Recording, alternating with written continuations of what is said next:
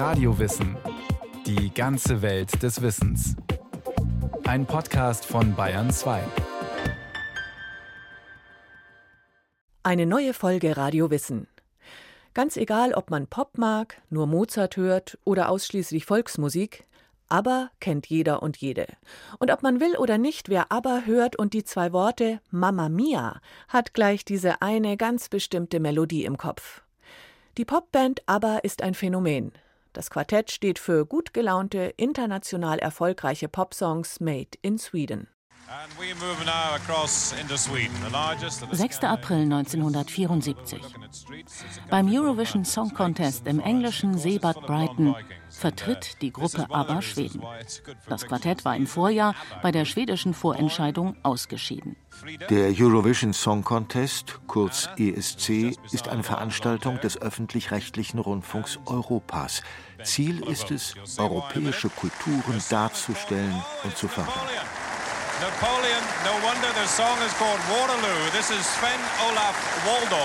Der Dirigent des Orchesters, das die Band begleitet, trägt einen Zweispitz und eine historische Uniform wie Napoleon Bonaparte. Denn der Song von ABBA heißt Waterloo, Schauplatz der größten Niederlage des Heerführers.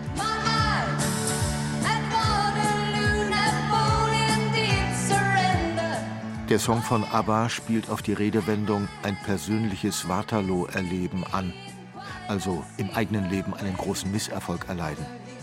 Im Liedtext wird eine Liebesbeziehung mit Napoleons letzter Schlacht verglichen. Start Nummer 8, ABBA.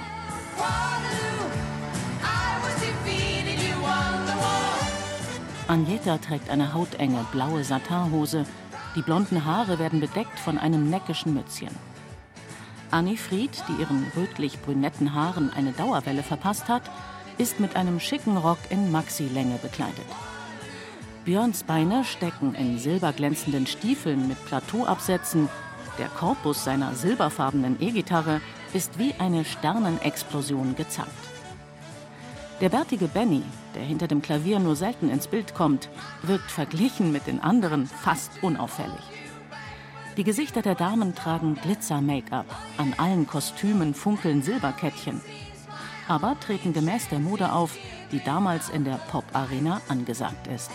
Glam Rock, kurz für Glamour oder Glitter Rock, steht für den großen theatralen Auftritt, für Schminke, Androgynität und Künstlichkeit. Entwickelt wurde er von Vordenkern wie David Bowie, Mark Bolan, Roxy Music und Gary Glitter aber wirken zwar nicht wirklich androgyn, gewinnen aber den ESC mit Waterloo. Das ist bemerkenswert. Erstens, weil Schweden damit zum ersten Mal Siegerland wird. Zweitens, weil der Song tatsächlich ungewöhnlich peppig und eingängig ist. 2020 wird er zum beliebtesten ESC-Song aller Zeiten gewählt. Und drittens, weil die schwedische Band mit einem Popsong auf Englisch, der Rockelemente enthält, angetreten ist. Meist singen ESC-Teilnehmer in den Landessprachen. So tragen Cindy und Bert, die Deutschland 1974 vertreten, das Lied Die Sommermelodie vor. Was aber mit angelsächsischem Pop und Glamrock verbindet, formuliert ein Kritiker der amerikanischen Musikzeitschrift Rolling Stone so. Mit ihren prägnanten und temporeichen Popnummern liegen aber viel näher beim eigentlichen Rock'n'Roll als viele dieser übersteigerten Gitarrenkanonen, oder diese seelenguten Gruppierungen, die den verwirrten Massen kosmodynamische Erleuchtung bringen wollen. Aber Forever. Wie vier Schweden die Popwelt erobern. Aber haben es also geschafft. Sie sind weltweit Nummer eins. Eigentlich könnte dies das Ende dieser Gruppe sein, aber Björn und Benny, die Songwriter des Projekts, haben Blut geleckt Beide sind Ende 20, relativ alt also für eine Popstar-Karriere. Sie bilden bereits seit Jahren ein hervorragendes Songschreiberteam. Und was einmal gelungen ist, lässt sich auch ein zweites Mal und öfter schaffen. Eine Popband mit zwei Songschreibern und zwei Frauen, die den Ton angeben. Das ist neu. Es passt in die Zeit von Women's Liberation, Emanzipation und Partnerlook. Annie Fried und Agneta sind mehr als ein attraktives Aushängeschild. Sie verfügen über Stimmen, die sich optimal ergänzen. Annie Fried bildet mit ihrem vollen, runden Mezzosopran das Fundament, über den sich Agnetas Sopran in der Tonlage darüber mühelos in die Höhe schrauben kann. Beide haben wie auch Björn und Benny zahllose Auftritte absolviert. Auch mit den Anforderungen von Fernseh- und Aufnahmestudios sind sie vertraut. Der Münchner Musikjournalist Dietmar Schwenger ist ABBA-Fan seit Kindheitstagen. Wenn man dann hört, wie die zwei Stimmen kunstvoll miteinander verwoben sind, mal unisono, dann wieder im Terzabstand miteinander gesungen haben, das ist auch wirklich ein großer Teil der aber Magie liegt tatsächlich auch in der Art, wie die beiden Stimmen eingesetzt sind. Björn Ulvaeus, geboren 1945 in Göteborg, und Benny Andersson, 1946 in Stockholm zur Welt gekommen, haben sich über die Hepstars kennengelernt, eine schwedische Band, bei der Benny Orgel spielt. Die Hepstars empfinden in den 60er Jahren angloamerikanische Songs nach. Bei einem Auftritt der Gruppe im Juni 1966 treffen sie sich zum ersten Mal. Als dann der Hepstars Gitarrist ausfällt, springt Björn, der in Folkbands Gitarre gespielt hat, ein. Sein Jurastudium hängt er an den Nagel. Weil Björn und Benny sich gut verstehen, bilden sie eine Arbeitsgemeinschaft – Sie sind für Polar Music tätig. Das ist eine Schallplattenfirma mit Musikverlag, die der Geschäftsmann und Branchenkenner Stick Anderson führt. Eine der Künstlerinnen von Polar Music, für die Björn und Benny Songs schreiben, ist die Jazzsängerin Annie Fried Lyngster, geboren 1945 in Norwegen. Sie ist ein sogenanntes Tyskerbarn, ein deutschen Kind. Ihre Mutter war erst 19, als sie auf die Welt kam. Annifried ist das Kind einer Liebschaft zwischen einer Norwegerin und einem deutschen Besatzungssoldaten. Ihr Vater, heißt es, wäre in den letzten Kriegstagen gefallen. Weil ihre Mutter 1947 an einem Nierenversagen stirbt und Tüsker-Barner mit Diffamierungen und Ausgrenzung zu rechnen haben, zieht Annifrieds Großmutter mit ihr nach Schweden. Mit 14 verlässt sie die Schule und beginnt eine Schneiderlehre. Später gestaltet sie einige Bühnenkostüme von ABBA. Peter Pan Får jag följa med Jag vill flyga till land Die jüngste im Bunde ist Agneta Phelps-Coke, geboren 1950 in der Provinzhauptstadt Jönköping als Tochter eines Kaufhausgeschäftsführers. Sie geht mit 15 von der Schule ab und arbeitet als Telefonistin. Davor hat sie bereits in einem Mädchenvokaltrio gesungen. 1967 produziert sie mit einer Band ein Demoband mit Liedern, die sie selbst geschrieben hat. Es landet auf dem Schreibtisch einer Plattenfirma in Stockholm und führt dazu, dass Agneta unter Vertrag genommen wird. Wer schreit heute noch Liebesbriefe?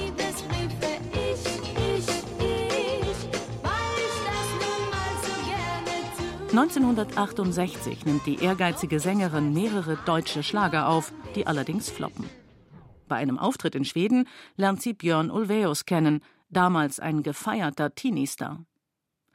Als sich die beiden ein Jahr später bei der Aufzeichnung einer Fernsehsendung wiedersehen, kommt es zu einer Liaison, die von der Boulevardpresse aufgegriffen wird. Derweil veröffentlicht Agneta ihr Debütalbum mit selbstgeschriebenen Songs ein Erfolg beim jungen Publikum. I alla visor och all poesi förälskar man sig om våren. Abbas Erfolgsrezept, die Schreibwerkstatt. In den Schären der weit verzweigten Insellandschaft vor Stockholm besitzt Manager Andersson ein einfaches landestypisches Holzhaus auf der kleinen Insel Wixel. Hierhin ziehen sich Björn und Benny zurück, wenn sie in Ruhe neues Material schreiben wollen. Das Prozedere ist stets gleich. Benny sitzt am Klavier, Björn spielt Akustikgitarre. Sie werfen sich Melodien und Zeilen zu, versuchen, verwerfen und befinden einiges für gut. Die Entwürfe, die hier entstehen, bilden die Grundlage für den nächsten Schritt glaube aber, es ist schon auch irgendwie so eine Lennon-McCartney-Rolle in dem Fall, dass die sich ähm, beide gegenseitig angespornt haben. Also das ist sicherlich auch so ein bisschen Konkurrenzdenken oder auch so ein bisschen äh, im Team, dass man einfach versucht, äh, noch die guten Ideen des anderen noch weiterzutreiben. Die Songs hören sich alle so einfach äh, an, aber wenn man sie dann mal versucht, selber zu spielen, stellt man fest, dass die harmonisch doch recht vertrackt sind, Akkorde und äh, drin. Also es ist einfach handwerklich klasse gemacht. Björn erwirbt später das Refugium auf der Insel, das auch genügend Platz bietet für Agneta und die beiden Kinder. Benny kauft sich hier ebenfalls ein Häuschen, das er mit Annie Fried bewohnt. Die beiden sind seit 1969 liiert. 1978 heiraten sie. Was die Songschreiber und die Sängerinnen zudem verbindet, ist das gemeinsame Interesse an unterschiedlichen Musikgenres. Da sind aktuelle Hits, knackige Beat- und Rocksongs mit eingängigen Riffs. Es sind aber auch leise Folkballaden, mit denen Björn in den 60er Jahren bei den Hootenanny Singers begonnen hat. Vor allem Benny, der Pianist, der hauptsächlich für die Musik und die Melodien zuständig ist, hat ein ungetrübtes Verhältnis zu einem Genre, das in Deutschland durch die Instrumentalisierung der Nationalsozialisten in Verruf geraten ist, weiß der Musikjournalist Dietmar Schwenger. Ich glaube, es war Benny, der immer äh, auch in englischen Interviews den deutschen Begriff Schlager äh, verwendet. Ich kenne keinen anderen internationalen Act, der von sich sagen würde, er sei vom deutschen Schlager inspiriert worden. Wenn man da noch mal ein bisschen nachliest, er meinte gar nicht so sehr die 70er Jahre Schlager, sondern er hatte auch so ein bisschen diese zum Teil schon aus den 50er Jahren oder noch früher so die, äh, die deutschen Hits noch aus der Vorkriegszeit ein bisschen im Kopf. Ohne Berührungsängste registrieren Björn und Benny, was Erfolg hat. 1974 ist das zum Beispiel Rock Your Baby von George McCrae, einer der ersten Disco-Hits. Das neue Genre wendet sich vor allem an das Publikum in den Diskotheken. Schallplatten, die hier laufen, sollen zum Tanzen verführen. Björn und Benny studieren Rock Your Baby akribisch, bevor sie sich an ihren ersten eigenen Diskotitel wagen. Vom Original übernehmen sie das Tempo, die Mollakkorde und das Stilmittel des Klavierglissandos. Diesen Effekt setzen sie an den Anfang von Dancing Queen.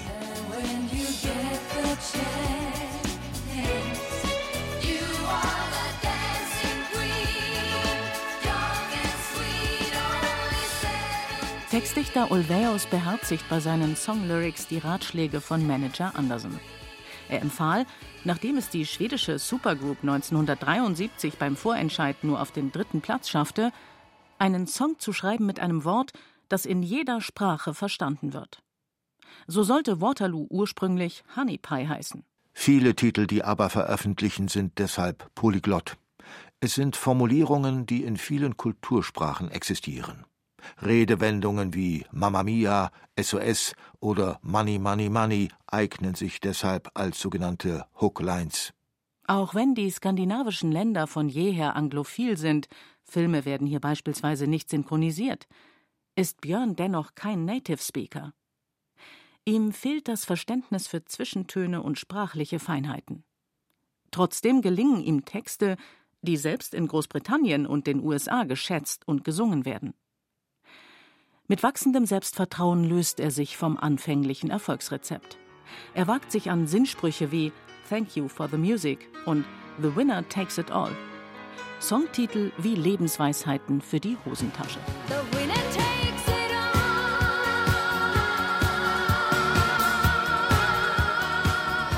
Björns Texte werden mit der Zeit persönlicher, die Musik melancholischer. So handelt die Ballade The Winner Takes It All vordergründig von einer Frau, die ihren Mann an eine andere Frau verliert. Insidern war klar, dass Ulvaeus hier seine Enttäuschung über die Scheidung von Agneta zum Ausdruck bringt. Diese soll in Tränen ausgebrochen sein, als sie den Text erstmals im Studio las.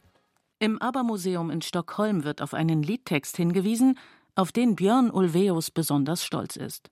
Er ist an ein Kind gerichtet, dessen Mutter oder auch Vater die wenige Zeit bedauert, die sie bzw. er mit dem Kind verbracht hat.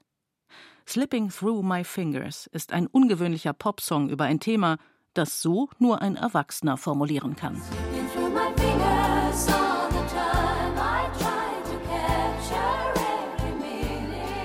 Abbas Erfolgsrezept Teamwork im Studio. Mit den Entwürfen von der Insel geht man ins Aufnahmestudio. Tagelang wird nun im Team am Arrangement gefeilt, bis daraus ein perfekter Popsong geworden ist. Knapp, reduziert mit Urwurmmelodie. Aber arbeiten immer mit derselben handverlesenen Mannschaft aus Musikern und Tontechniker. Der Mann am Mischpult ist für den wiedererkennbaren Sound von ABBA verantwortlich.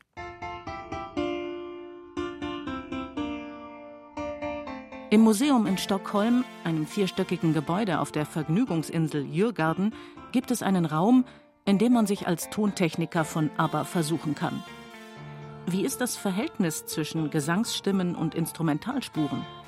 Was soll im Mix betont werden? Die Vocals oder die Gitarren und Tasteninstrumente? Es sind vor allem die Begleitinstrumente, die Keyboards und Gitarrenspuren, die Michael B. Treto, der Tontechniker von ABBA, ungewöhnlich hoch aussteuert. Neben dem eigentümlichen Gesang wird so die sogenannte Wall of Sound des kreativen Tontechnikers zum Markenzeichen der Band. Die Band muss sich für Studiotermine, Tourneen, Auftritte in Fernsehsendungen und bei Preisverleihungen einen engen Stundenplan auferlegen, der den einzelnen Mitgliedern kaum Zeit für sich selbst lässt. Darunter leidet vor allem Agneta, die mit Björn verheiratet und zweifache Mutter ist. 1977 dokumentiert ein Kinofilm die Abermania, die Fanhysterie, der die vier während einer Konzerttournee durch Australien ausgesetzt sind. Kein Gruppenmitglied kann, ohne von Fanmassen bedrängt zu werden, durch Straßen schlendern. Was bleibt, ist die Zeit abgeschottet in Hotelräumen, Limousinen und Künstlergarderoben abzusitzen.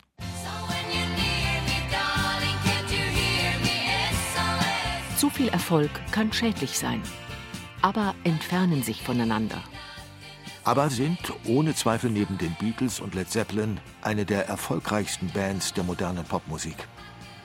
Was verblüfft ist, dass das Quartett den Höhenflug des Star-Daseins ohne Skandal übersteht, scheinbar ohne Allüren und Drogenexzesse. Im Gegenteil. Aber verfolgen ihre Karriere nüchtern und mit eiserner Disziplin. Dass sich die beiden Ehepaare 1978 und 1979 trennen, ist angesichts des hohen Erwartungsdrucks und des Stresslevels, der auf den Gruppenmitgliedern lastet, absehbar. Trotzdem arbeiten sie als Band weiter, absolvieren weltweit Auftritte und veröffentlichen qualitativ hochwertige Popmusik. Erst 1982 beenden die vier ihre gemeinsamen Aktivitäten. ABBA und Pop aus Schweden wie Jantelag sich in perfekten Popsongs spiegelt.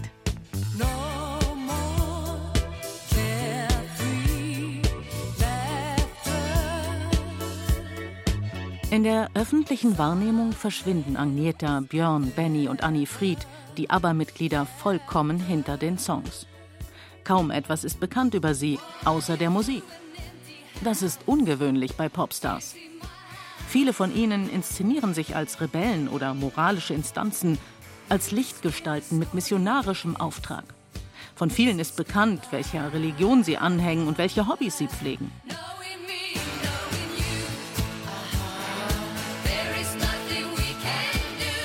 Nichts dergleichen weiß man von ABBA. Politik, Protest oder Subversion, ein wie auch immer geartetes Programm bleiben bei ihnen außen vor. Es ist Popmusik, die nicht Ausdruck einer Subkultur ist, sondern die Wünsche und Erfahrungen der breiten Masse spiegelt. Für viele Fans ist es genau das, warum sie ABBA anziehend finden. Mit diesem Selbstverständnis spiegeln ABBA eine skandinavische Mentalität wider, die Jantelok oder Janteloven genannt wird. Das Gesetz des Jante ist ein Verhaltenskodex, der besagt, dass keiner und keine besser ist als die anderen. Bescheidenheit ist deshalb angebracht. Individualität, Angeberei und Protz sind verpönt. Besser ist es, sich einzugliedern, nicht aufzufallen, sich bedeckt zu halten.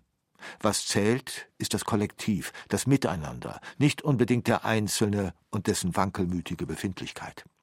Die Haltung des Jantelag prägt, wenn man so will, auch die Musik und das Image von ABBA.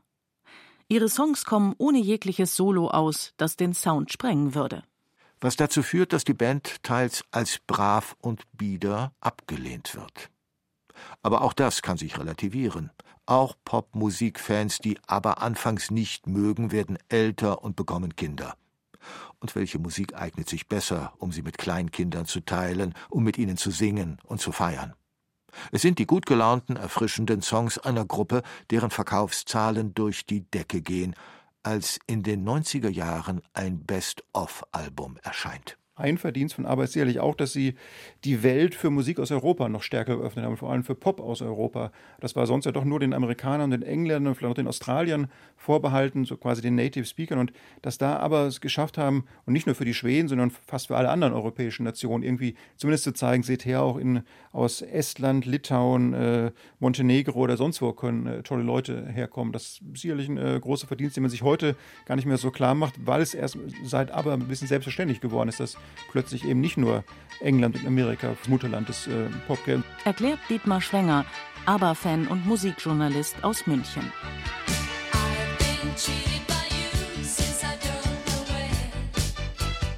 Die große Qualität der ABBA-Songs, ihre Unwiderstehlichkeit der Melodien, die zeitlose Produktionsästhetik, die dazu führt, dass die Band und ihre Musik nicht in Vergessenheit geraten.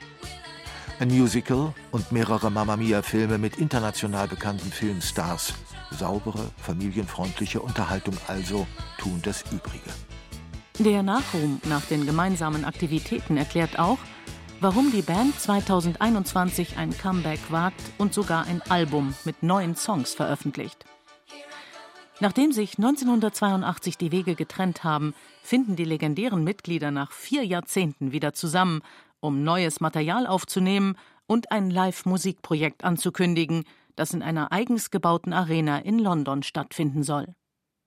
Avatare, digitalisierte 3D-Abbilder der vier Musiker, werden die größten Hits der Gruppe vortragen.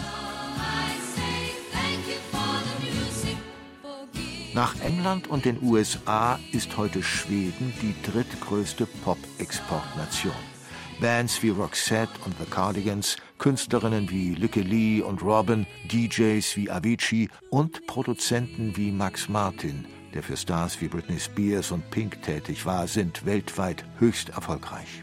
Sie führen weiter, was ABBA erfunden haben. Gut gemachte Popmusik aus einem Königreich im hohen Norden Europas. Das war Radiowissen, ein Podcast von Bayern 2. Autor und Regisseur dieser Folge Markus Meyer. Es sprachen Andreas Neumann, Katja Amberger, Katja Schild und Carsten Fabian.